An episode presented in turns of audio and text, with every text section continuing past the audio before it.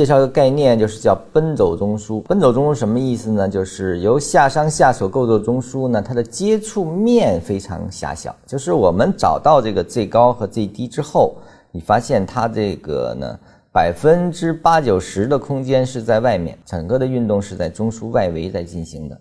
像我们常见的中枢呢，可能是把这个上压上的运动基本上包含在内。那像这种的呢，奔走中枢呢，它是游离于外的。